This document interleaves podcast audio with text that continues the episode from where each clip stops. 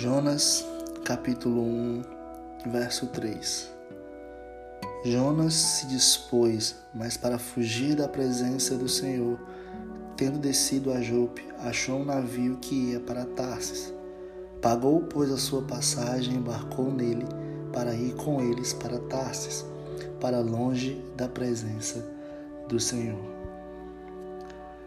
Nós vemos aqui que Jonas, mesmo diante de uma palavra de Deus, decidiu fugir.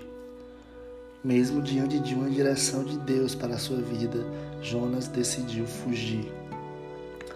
E a gente viu no episódio anterior que Jonas talvez tenha até ótimos argumentos para falar para Deus. Mas que no final esses argumentos não passariam de desobediência. E talvez Deus tenha dado alguma direção para você e você acha que os seus argumentos são bons, mas no final de tudo ele é, eles são apenas medo, covardia e desobediência. E a gente aprende com, com Jonas aqui porque Jonas decide. Ele decide descer o mais fundo na sua vida.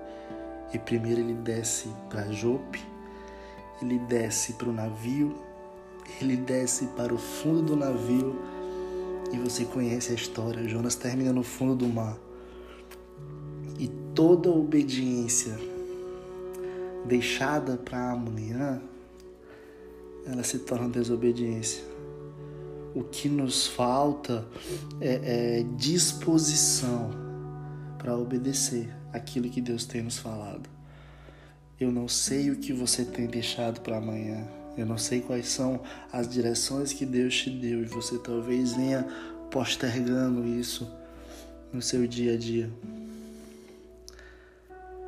Eu percebo que a maior dificuldade da nossa geração não é que a gente não saiba o que fazer, não é que a gente não entenda, não é que nós não tenhamos direcionamento, não é que Deus não nos direciona para nada, não é que Deus não fala com a gente.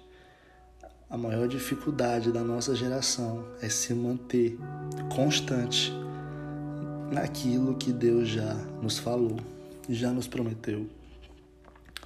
Talvez você carregue palavras proféticas sobre a sua vida. Talvez você tenha uma direção de Deus sobre a sua vida. E o que tem faltado para você é simplesmente obedecer. A falta da obediência leva a gente a um caminho de declínio, como de Jonas. Ele desce, e o interessante aqui é que Jonas desce para Jope e encontra navios disponíveis. E não quer dizer que os navios que estavam ali foram Deus que colocou. Talvez você esteja entrando em navios que Deus não mandou você entrar. O interessante é que no mesmo cais, no mesmo porto que ele iria para Nínive, Jonas, a Bíblia deixa bem claro que Jonas decide ir para Jope. Às vezes a gente entra em algumas coisas porque a nossa carência, ela não nos permite esperar por aquilo que Deus tem preparado para gente.